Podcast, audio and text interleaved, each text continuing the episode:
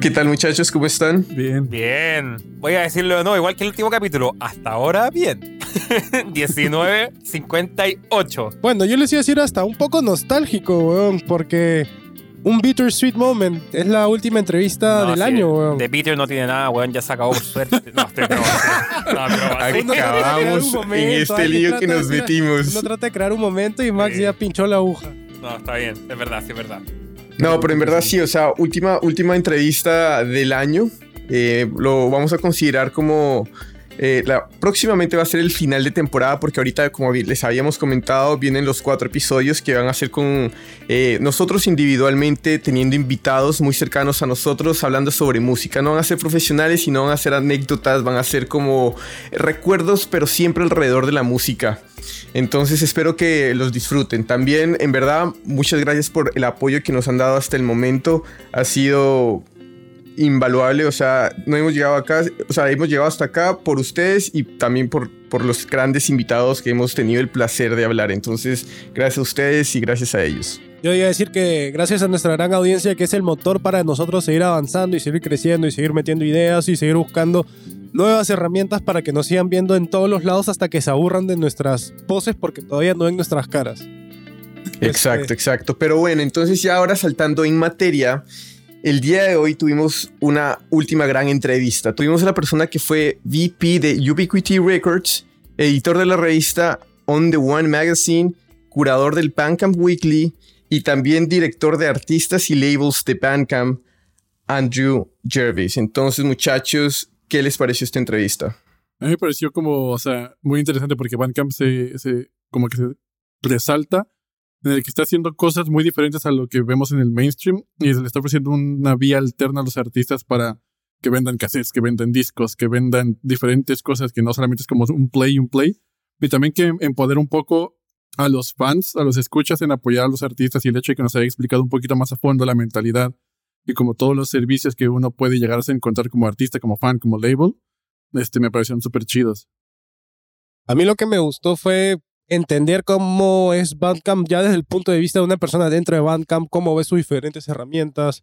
Me encanta la iniciativa de Bandcamp Friday que hace que apoyen a los artistas y tengan otra fuente de ingreso adicional, que siendo de la misma forma en la que las tienen, solamente que los apoyan más a los artistas. Y que en verdad se nos haya compartido tanto su visión y su experiencia con nosotros a lo largo del episodio. Ha sido un tremendo invitado. Y en verdad ha sido una gran entrevista para cerrar esta temporada. Para mí, me voy a agarrar un poco de lo que dijeron los dos. No, no, Qué raro. no, como, se- sí. como se inició. Como Sí. se inició. No, no, no, en verdad. eh, un tipazo de verdad. Y lo que más me gustó a mí también, en verdad, es tener a alguien de Bandcamp que siento que es una plataforma que en general está como. No subvalorada, pero es, es como que es más como.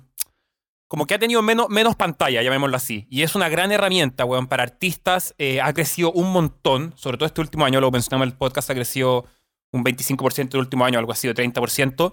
Y nosotros creemos que va a seguir creciendo, de verdad, una herramienta que refleja muy bien lo que está pasando en la industria, para dónde va. Así que nada, me parece genial en ese sentido. Eh, como dice Eric, habla harto de la herramienta para que la escuchen con atención, de, la plataforma, que es realmente increíble. Y eso, de verdad, un, tipazo y, nada, agradecerle de nuevo por venir. Exacto, entonces me faltó agregar, o sea, gente, si a ustedes les encanta descubrir música, en verdad, eh, muy recomendado este Bandcamp Weekly, es tremendo programa, eh, lo hace sobre diferentes tipos de géneros, sobre diferentes tipos de artistas, los artistas llegan, hacen entrevistas, cuentan sobre los discos que están vendiendo, que están disponibles en Bandcamp, en verdad, muy bueno. O sea, si están en, si son ese tipo de audiencia que son como más metidos en qué, qué está pasando con la música que está detrás de ese, ese behind, behind the scenes. Entonces, Andrew, thank you, thank you for coming. Me faltó agregar y que creo que da unas últimas palabras extraordinarias en la entrevista para terminar la temporada, que de verdad se lo agradecemos de no. En verdad, un consejo buenísimo para todos los que estamos en esta industria. Así que ahora sí, Jorge. Así es. Entonces, Andrew, thank you, thank you for coming, thank you for sharing your words, thank you for sharing your knowledge. Eh, y gente, en verdad, disfruten esta entrevista. Hello, Andrew, how are you? I'm very good. Thanks for uh, having me here, guys. Appreciate it. Thank you for being here. Well, as I already told you, like this is our last interview of, of the of the season, and we're very excited to have you. We wanted to know like what's your music background that shaped your music taste of today, And how does your creation process work besides just listening to the music? What else do you look for? Mm, wow. Okay. So two parts. Um, oh, wow. Well, I grew up in Nottingham in, in the middle of England, which is a pretty small town, but uh, has a couple of different universities there. So there were always a lot of students there, which meant that there were a lot of things happening for, you know, people in their teens, lots of cool clubs, lots of great record stores. And um, it was really varied. And my favorite club that I remember going to when I was maybe too young to get in there, but managed to squeeze in with a fake ID and a little bit of a fake mustache, um, was this place called The Garage. And The Garage was this amazing, like, probably wouldn't allow it now for like health and safety reasons, but it had, it was like a warren of different rooms, it was like cavernous and uh, upstairs was this room where there was, um, the music policy was like soul and funk and hip hop and early Chicago house. And then downstairs in the basement, it was where all like the punk and the indie kids kind of hung out. And then in between, there was a courtyard where everyone kind of mixed. So to me, it was always natural that like, yeah, you can like the Smiths and the Damned and stuff like that, but you can also like funk and soul and jazz and hip hop. So my head was always pretty open to like everything and anything.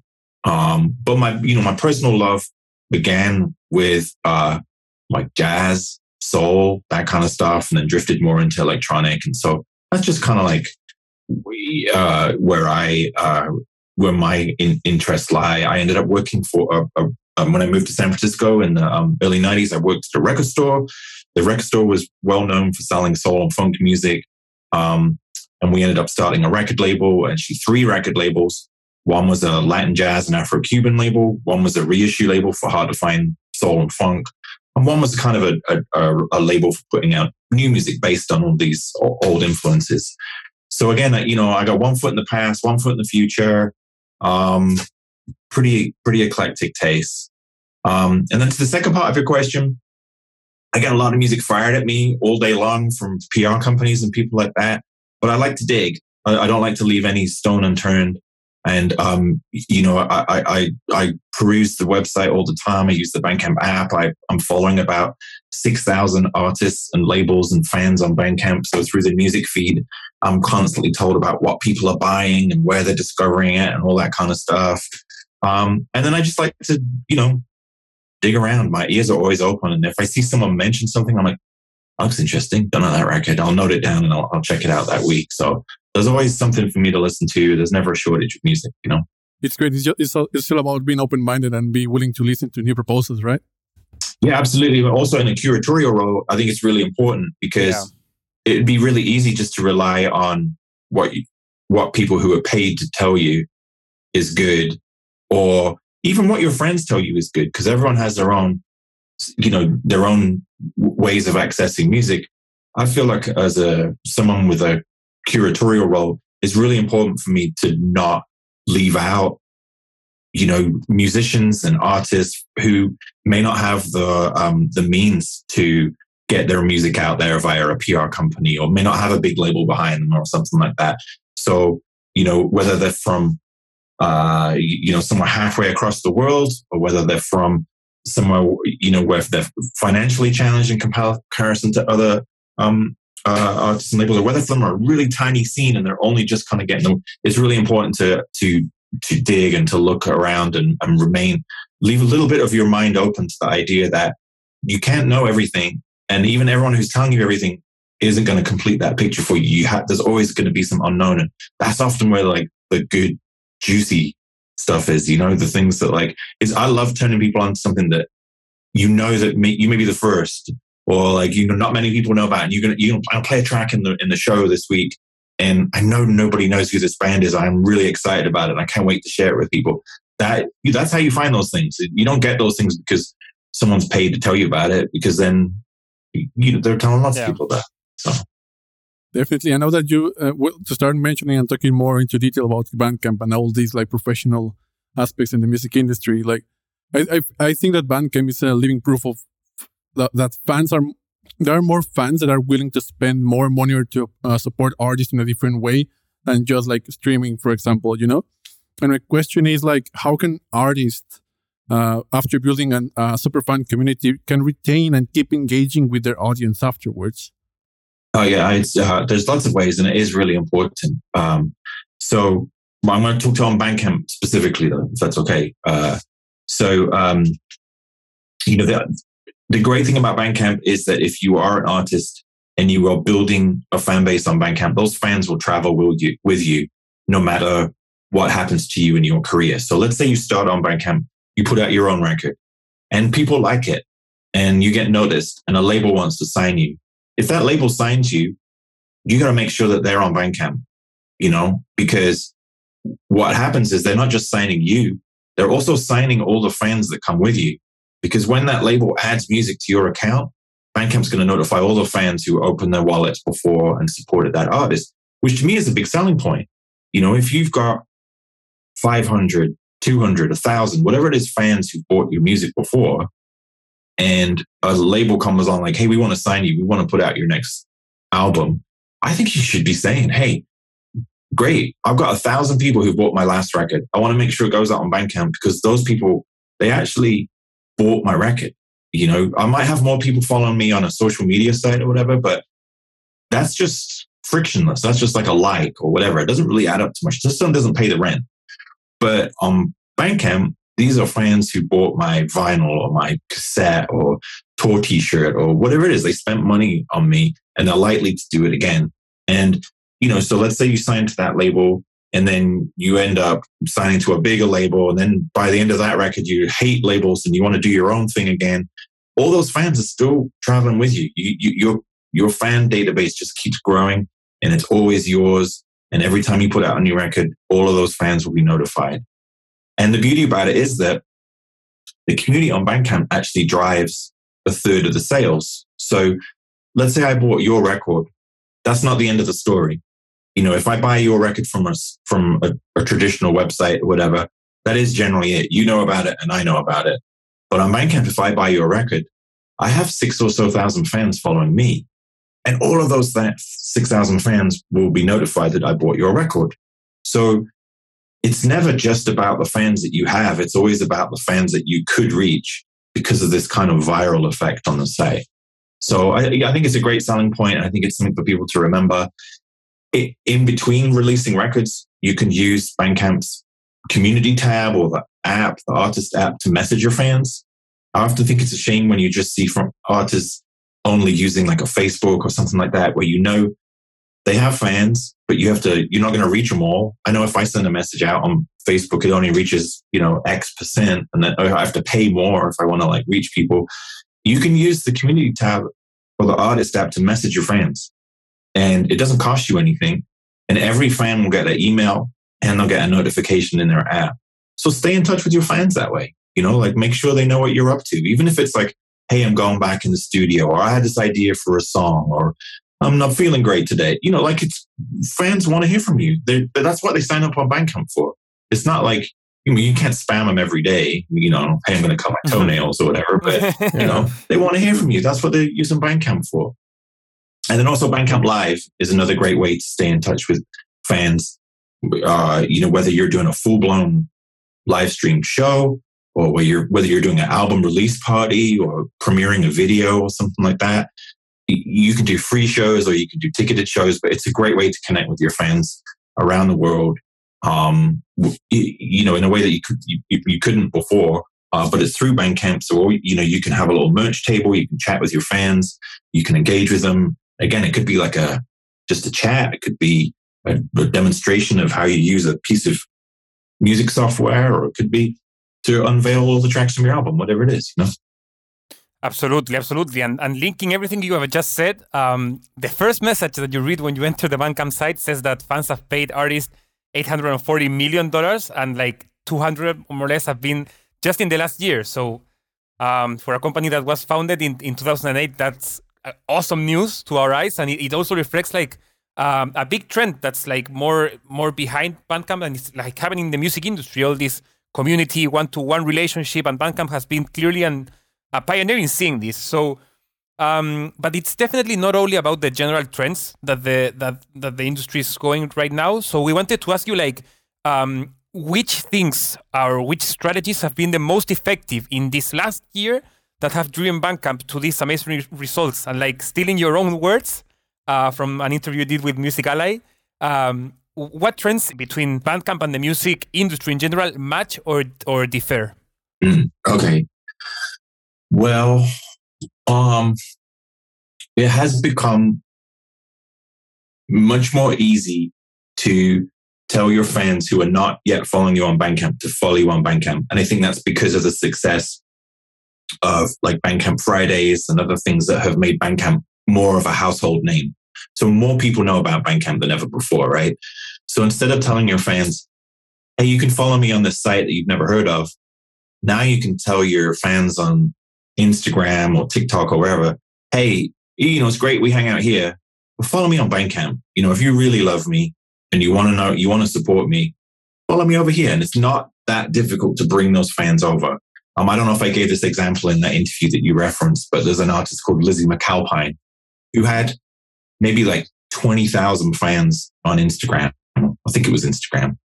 And um, she didn't have a Bandcamp account. And she emailed us and she was like, I'd like to do one of these vinyl campaigns that you do on Bandcamp. I want to press some vinyl for my album. And we were like, you know what? You don't have an account. So you don't have anyone following you. So I think that's going to be really difficult. Um, she said, well, I have, a, I have a lot of fans on Instagram and they really love me. I was like, well, you know, if, okay, if you can convince them. And of course she did. She told them, support me on Bandcamp. And her album funded really, really quickly. And that's just a, it's just a nice example of how you can take fans now from places where previously um, they may not have, but this past couple of years, they those fans will have warmed to the idea of moving to Bandcamp. Also, doing Bandcamp live shows is a great way to get your fans in on Bandcamp. Forty percent of the people who are watching Bandcamp live events have never used Bandcamp before, but wind up actually becoming fans and buying something from you on Bandcamp. I think something like 70% of the people who buy something on any given day on Bandcamp are repeat fans. So nice. we have a really nice retention rate. Once yeah. you got people over, it's easy to keep them to keep them buying. Um, so uh, there's a couple of things. I, I, you know, I think the general goodwill around the site is kind of unusual. I think a lot of artists and labels, probably rightfully so, are, are pretty skeptical about the music business, right? And um, I, I'm not saying that we're perfect, but we, you know, we try. And I think we, you know, because we have the philosophy of putting musicians and their art first, that that's that's what informs every decision. Every new thing that we build is all built around that idea.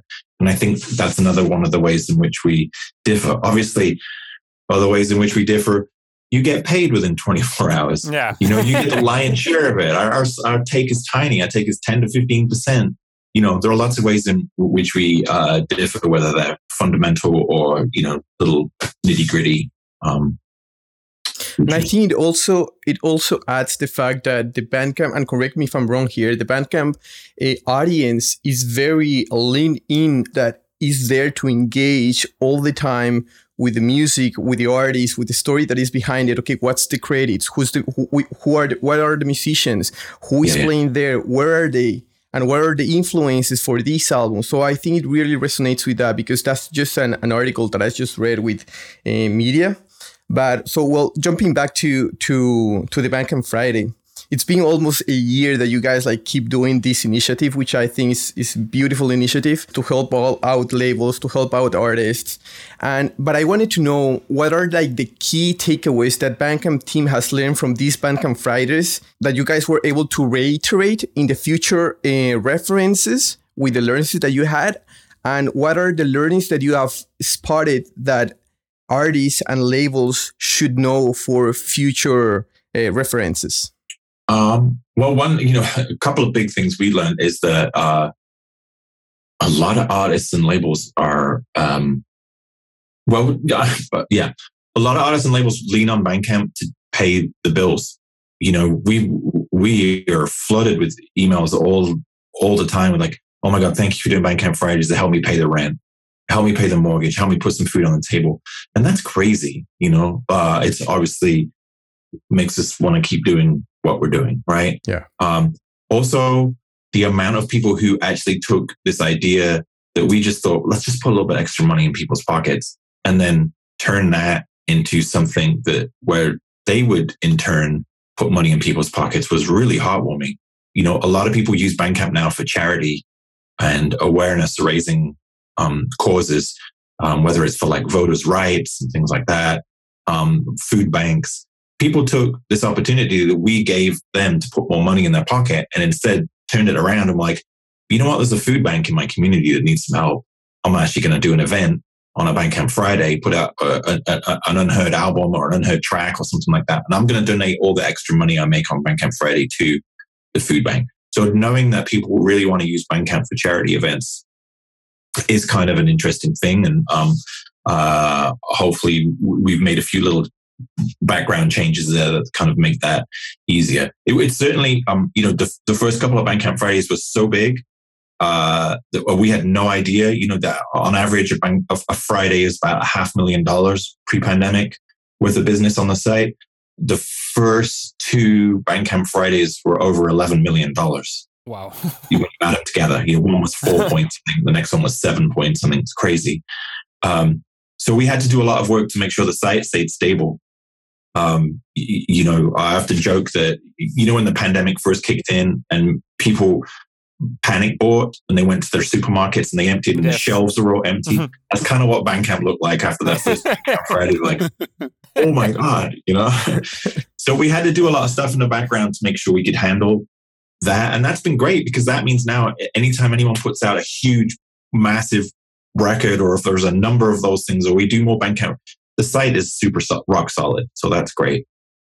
Um, uh, other bits of advice, you know, if ever we do, uh, whenever we do those now, I actually advise people to make those records. The whatever record is that you're hoping will do great on Bandcamp Friday, make it available in a few days before, because in actual fact, once it's up and kind of running, and it's in the community already, it's in Discover, it's in a few fans collections. That'll help you really take off on Bandcamp Friday. Whereas on Bandcamp Friday alone, there's a lot of noise and you're competing with everyone else. So mm-hmm. that's another um, tip. Um, I'm not sure. Was there anything else specifically you wanted to know about? I'm, I'm not sure if I answered your question. No, like I, I wanted to know like uh, anything that you guys have learned that any artists or labels should know about when these Bandcamp Fridays come along. Yeah, starting early I think is probably not a bad idea. Um, okay. For this this week, uh, there's a legendary label called Sun, which is the label that like Johnny Cash and Roy Orbison and people like that are on, and, they're bringing their their catalog to Bandcamp. And they were like, "Well, let's do a Bandcamp Friday," and I was like, do it a couple days before. Okay. You know, have it kind of circulate around the site for a few days first and have fans talking about it. And then then you've got a little stepping stone for when Bandcamp Friday hits. And what's like the livelihood for Bandcamp Friday for 2022? Yeah, you know, I don't know. We're actually, I think it's been, it's an ongoing discussion. I know we'll do something. I just don't know if it'll be exactly the same. Um, for the most part, I know that people would find them useful. There are some folks that worry, like, oh, is Bandcamp okay? You know, we've done all these Bandcamp Fridays. It's a lot of money. That's it's been close to $70 million after this Friday, right? That none of it went to Bandcamp. Thankfully, fans have spent about 190 or so million dollars on other days. So that's great in this in this last 12 months. Um, so we always say, you know, any day is a good day to buy on Bandcamp. The majority of your money goes to the artist, and uh, you know you're always going to find new, good, great new music. Um, so that's not a concern. There are there were some people who thought that just because it's every first Monday, maybe it's becoming too much. And then, but there are uh, equally mm, probably more people that no, please keep doing them. So I don't know. We got a lot of way up and a lot of decisions to make. Hopefully soon watch this space. Well, let's hope that this initiative lasts for a very long time and brings a lot of help to a lot of artists because that's what this is this initiative is all about, right? Yeah, exactly. Yeah. And well, to talk about the different tools that Bandcamp has to offer, which one have you found that is the most underrated and you believe is a great opportunities to artists or bands to use and they're not really noticing or using it as an, an alternative? Uh, well, one we haven't touched on yet is this idea of uh, is this feature uh, just called recommended albums. Um, at the bottom of every artist profile page, there's a thing that says recommended albums, and you as an artist can recommend three other albums from other artists. And um, so if you're collaborating with someone, if you're friends with another band, or if your band members are in different bands, if you're about to go out and tour with another band, um, if you're on a label and you you know you're just starting out, but that label has some bands who have some recognition, maybe have those bands recommend you. Have people in your community recommend each other. And then what happens is those three recommendations that you pick, they appear at the bottom of your album page. And in a kind of like, you know, you like this band and they recommended these, and you can leave a quote about why you like these specific albums. Also, when uh, an artist buys an album from the band who's doing the recommending, when the fan checks out, there's a little thing that pops up. It's like, hey, this band recommended these too. So maybe you'll end up buying those records. Also, from the homepage, you can search for all kinds of things, right? You can search for, uh, you know, uh, the indie music on cassette from Brooklyn or whatever, you, you know. But one way that you can search is via artist recommended albums, which I think is really interesting. If you're a big fan of an artist and they're saying, I love this band, then that's kind of powerful to me. You know, knowing that fans drive a third of the sales on the site, you know, other fans turning to fans who say, Hey, you got to buy this. This is great. What if an artist, what if your favorite artist yeah. says, This is awesome? That's even more powerful, right? So I think that's something that everybody should do. You, you know, especially if you're trying to get your foot in the door and you're part of a kind of a burgeoning community, everyone should be recommending each other because then when that one fan stumbles across one of the bands in that community, they're more likely to go, oh, wait, they're connected to this band who are connected to this band. Everybody wants to put that kind of puzzle together, right? And a lot of the fans on Bandcamp want to be completists. They want to have everything. And um, if they're interested in the scene, they're going to buy band A and band B and band C if you show them how all those bands kind of connect together. Agreed. And for instance, and talking about community, what can you tell artists about transitioning from a streaming mentality to capitalizing on their niche audience? Not saying that streaming is bad, but maybe it's not the main source of revenue for, I don't know, like emerging or mid tier artists. So they should be like focusing more on strengthening that relationship with their core and niche audience, right? Yeah, you know, sometimes I think people look at the numbers and they go, oh, wow, you know, I've been streamed this many times on YouTube or whatever. But on Bandcamp, I only have 300 fans. And they're like, hmm, I don't, you know, but those 300 fans, if they all open their wallets and they buy the album at the price you want or they pay more, that's going to bring you in, you know, a lot more money. And those f- fewer fans are a lot more meaningful and much easier to reach and much easier to kind of help grow. Um, I'm not saying don't do YouTube. Why not have your music on the streaming sites? That's totally fine. I know some people do things like they'll make an album available on Bandcamp and they'll have the singles from that album streaming on the streaming sites. But the album is Bandcamp's the place where you go to get the album. That's fine if you want to try that as a strategy.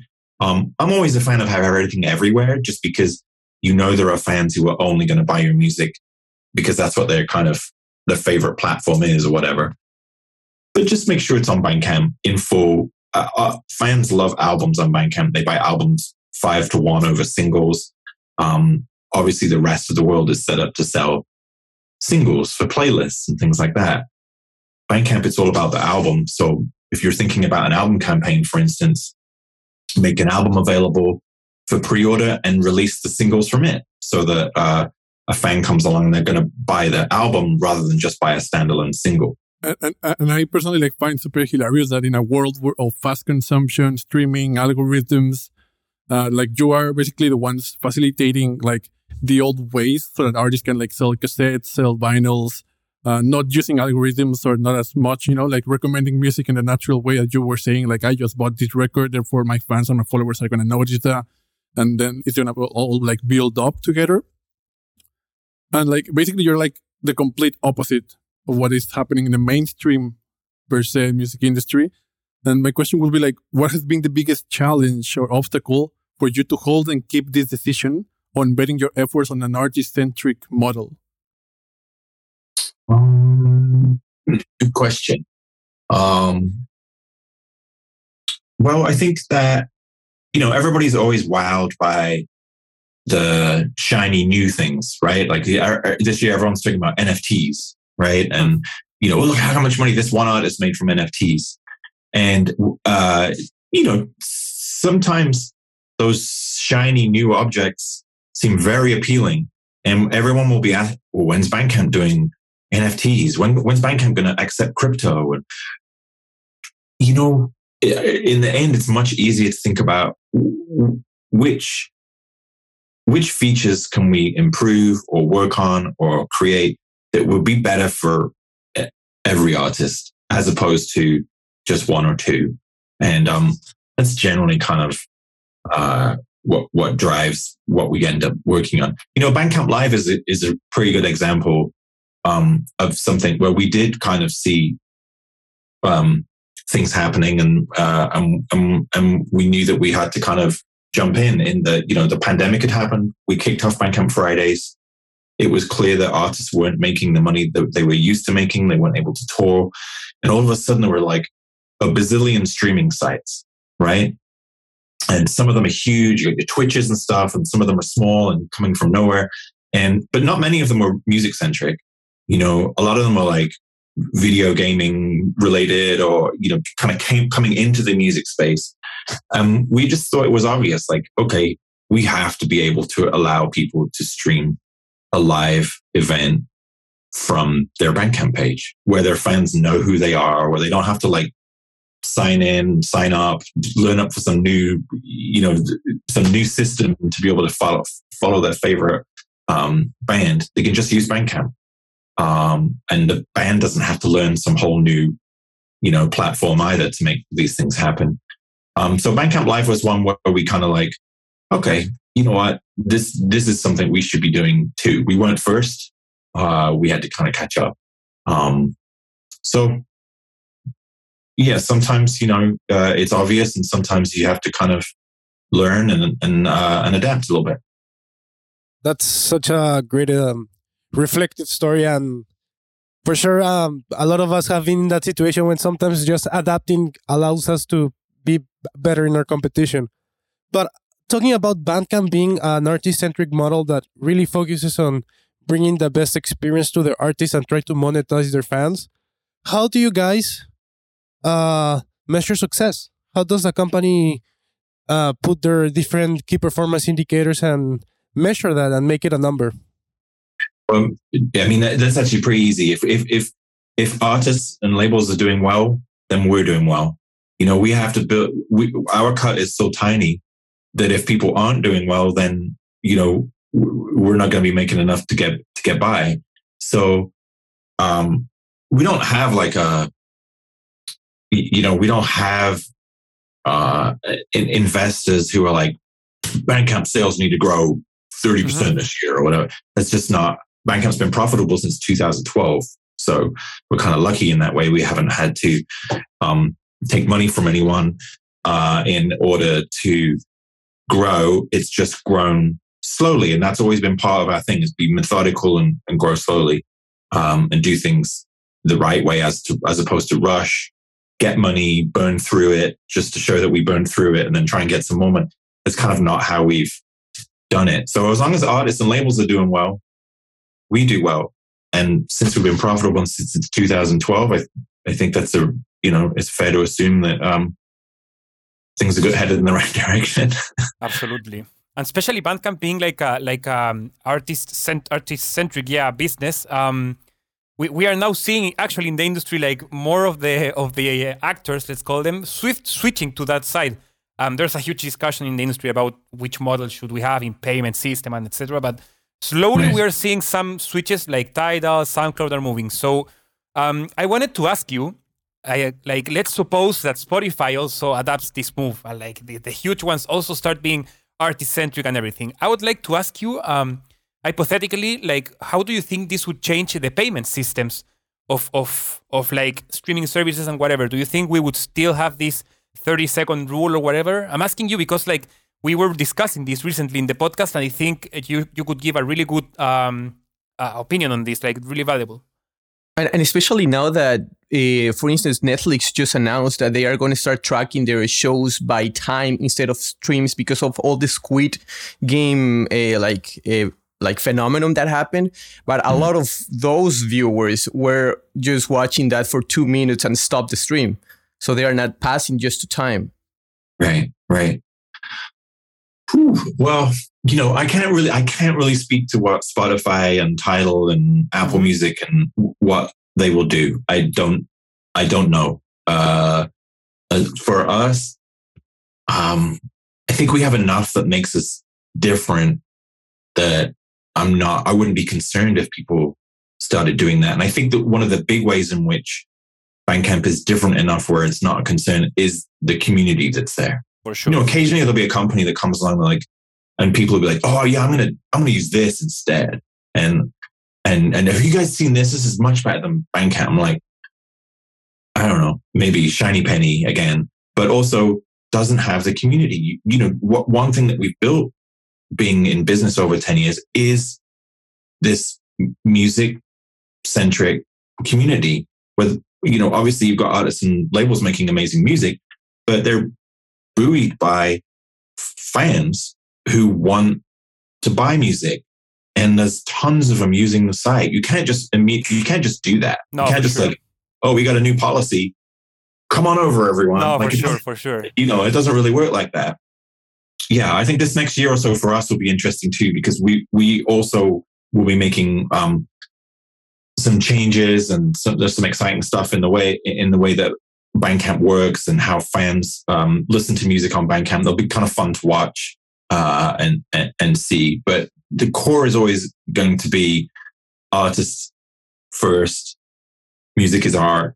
Let's make that the driving force, rather than how many how many people can we get to use the service. You know what I mean? Like that's just not as interesting to us for sure like we actually talked it before when we were preparing the, the episode like we think bandcamp doesn't even compete with spotify like they're like almost different audiences, like different. Correct. Yeah, like yeah. Even, even yeah. if Spotify changes their payment system, they're not gonna ever compete to Bandcamp because of what you just said. The question was saying just to like see or fantasize how do you think payment would change, especially in this context that nowadays it's like 30 seconds, count as a stream, pay, and otherwise we don't. It's like.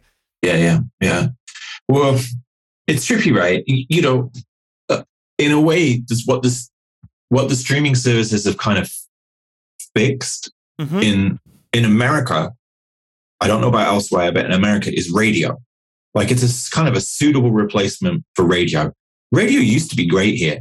There's still interesting pockets of radio, but it's not as interesting in the States as it is in England, where I grew up. You know, in England, you got BBC, you got local radio, you got all kinds of interesting things. In America, we had like college radio and we had some local radio that was pretty interesting. And there still is a bit of that.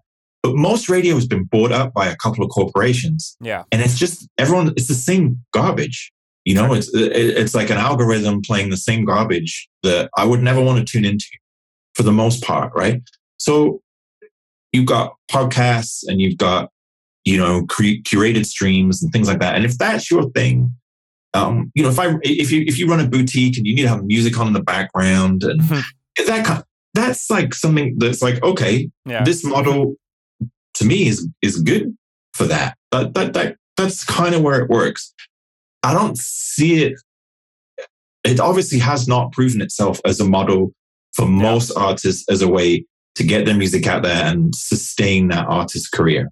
It just hasn't proven itself for the majority of artists out there. Obviously, there are some very well known, highly paid artists at the top of the scale who are making bank but there's a lot of people yeah. below that who are not making anything. And um, so there would have to be radically different payment systems um, in place, which I don't, you know, no, none of them have embraced so far. Um, I don't, you know, whether they will or not, I don't know. I, like I said, I can't really speak speak speak for them. Um, but it'd have to be pretty different to the way things are, right? Absolutely. So, Andrew, um, this is just out of curiosity. I have two more questions on my side. Uh, what are the top genres of Lat- in Latin America on Bandcamp?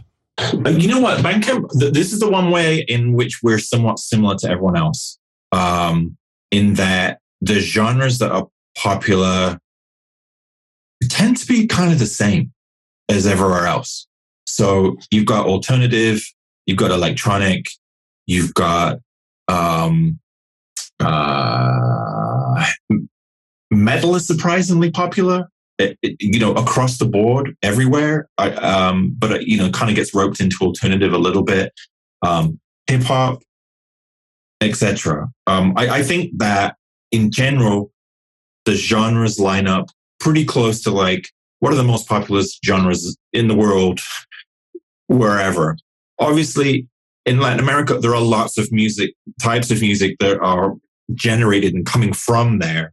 And um, you know, whether you're talking about the you know the popularity of uh, cumbia or whether it's like pockets of really interesting um, music coming out of Brazil that you can only really hear in, in, in Brazil, or whether there's interesting Latin jazz happening, or whether it's you know the kind of indie DIY scene in, from Mexico City. A lot of that stuff is there, uh, but it you know in general, for some reason, the the kind of the top selling genres tend to be the top selling genres. If you just look at any you know how do you carve it up and, and, and what does it look like worldwide?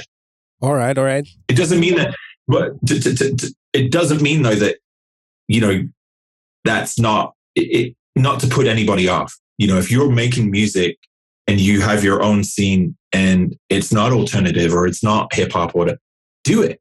You know, we love music from.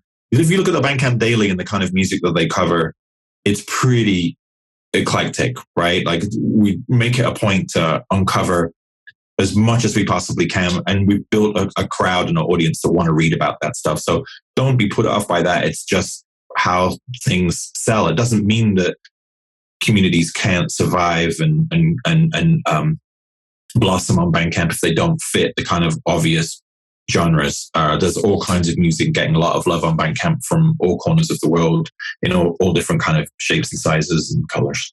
And I was like thinking more into the future. For example, like what is the next big challenge for Bandcamp after like the pandemic is over, like in a couple of years? Like, what is the next big challenge for Bandcamp to grow and to continue helping and looking for the wheel of supporting artists?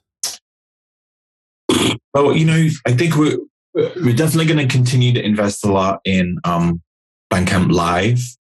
We one thing that we saw was again artists using a feature that we built but maybe in ways that we hadn't thought about. So initially, obviously, like I said, it was for people to do shows, right? And then people start doing tutorials, and someone actually rescored the movie, uh, a movie soundtrack, and aired the movie with their new soundtrack. And people are doing album release parties and video release. So I think we should one one of the things we'll be doing is looking at ways to make it ridiculously easy for you as an artist to connect hang out with your fans like it should be even more just like a Zoom call, right? Like what for your Bandcamp page, you just hit a button and any one of your fans who happens to get the message that you're online right now wants to come and hang out and you want to chat, like that kind of stuff. Why not? You know, let's, let's make it e- even easier, uh, for everybody across the board, um, to, to, to do things like that. Um, so building that, that fan artist connection up even more. Um, what else post pandemic? Uh, uh, you know, we have one one store in Oakland, California, just close to me, right here. It's a it's a record store and it's a performance space. Um, I have a little studio to record the Bandcamp Weekly, um, and we have our offices there. I'd love to see us open a bunch of those stores. I don't, you know, that's going to require some money, but some point, you know, we should have those that'd be great all over the place, you know, supporting local community, having bands come through, play, stream to their fans around the world, selling records from all over the place. It's kind of a hangout and uh, come and see what's selling. In the store in Oakland, we have the big giant screen that shows you what fans are buying around the world, just like on the homepage, you know, That's the so cool. on the homepage. Yeah. So it's kind of fun to be in a record store and buying music and seeing what someone in Spain is buying or what someone in Tokyo is buying, right? So that would be fun to do. Uh, I definitely want to get back on the road and, and, start doing. We used to do these things called Bandcamp socials, where we would go to a, a, a town and invite all the local artists and labels and hang out with them and um, go over tips and things like that. I want to be doing more of those again and more, more further afield. We, we started doing a lot of them, and then obviously pandemic came. We're like, oh, that's that. Hmm. Um, I'll go put one in Spain, in Mexico, Colombia, Chile, and Peru, and we'll be there. all right. all right. Um, I'll see you guys then. well, it's, it's been a pleasure, Andrew. Like, really, and thank you for coming. And I just have like one more closing question, and it's like, sure. You have done more than 400 Bandcamp Weekly shows, which I'm a big fan, by the way. Oh, thanks. And you have had the chance to talk to different labels, splendid artists, amazing musicians. Uh, what have you learned from talking to these people that young professionals and emerging artists uh, that are struggling while navigating this uh, industry should know? Well, a couple of things. One, everybody was in your shoes at some point. You know what I mean? Like anyone that really matters was in your shoes at some point, trying to figure out it's okay to be there. You know, like it, it, you, you, you. Everybody has to spend that time and it helps build you. And, you know, uh, a lot of people who are in the music business and seen as successful now are still making stuff up as they go along. It's not like you can go, you can go to school, right? There are courses you can take in the music business or whatever, and maybe those are useful. But honestly, real world experience, getting your foot in the door at a label, if that's, you know, maybe we'll get an internship at a label, see how it works. Um, maybe go work at a, I, I did, I interned at a record store at the hmm. record store. I entered at a radio station. I worked at a TV station. Uh, all these things to figure out like what I liked and what I didn't like. It's all really useful, and it all helps you kind of learn and and build uh, your career. And you know, relying on your community, helping build a community is really um, important. So helping putting on events. Um, helping the other bands around you and having them help you, I think is is is really important. Um, and you know being careful about who you surround yourself with um, sometimes having a manager and a label and a publisher and uh, a booking agent and all that stuff is really useful but just knowing like when you need that stuff like taking your time and not jumping in uh, too early and learning this stuff yourself is really really useful. Um, because some point you may get dropped and you're left and then you and you don't know anything about this business that you're in and relying on um, to promote your music. And it's really good to know as much as you can and i think real world experience is really important. So you know if you're feeling like oh, i got a mountain to climb hey that's that's part of it. You know it's fun to climb that mountain and it's good to pick up stuff uh, for yourself as you go. It's really important to know as much as you can about this business that you're in. Um, I think that's probably good for mo- for most artists. Okay, okay, amazing. Thank you. I don't know if you have any final message or if people want to contact you, sh- shoot you a text. The channel is yours. I'm just Andrew at Bandcamp.com. Andrew at Bandcamp.com. If you know you got questions about how to use Bandcamp, you want to sign up or whatever, I can help you, or I can point you to colleagues to help you if it's a, you got a question I can't answer. Um, if you want to try out one of these things we've been talking about, Bandcamp Live or Bandcamp Vinyl or whatever, email me. I'm, I'm easy to find. Andrew, it's been a pleasure. Thank you very much uh, from us, from our side, 8000 kilometers, and have a great, great day. Thank you. Thanks for all the good questions. I appreciate it. I think we couldn't have asked for better words to end the episode and the, and the season. So thank you very much, Andrew. Seriously. Thank you so much. All right, guys. Appreciate it. Thank you again. You know where to find me if you need uh, anything from Bandcamp, all right? Absolutely. Thank you. Same for you. Hey, muchas gracias por escucharnos y no olvides de seguirnos en Spotify, Apple Music, Pandora o la plataforma digital que sea de tu preferencia. Si te gustó el podcast, no olvides recomendarnos a tu grupo de amigos o colegas, ya que esa es la mejor manera de que sigamos creciendo la comunidad. También nos puedes encontrar en Instagram, Facebook y YouTube como 8000 kilómetros podcast. Cualquier comentario, duda o sugerencia es más que bienvenida y nos vemos en el siguiente episodio.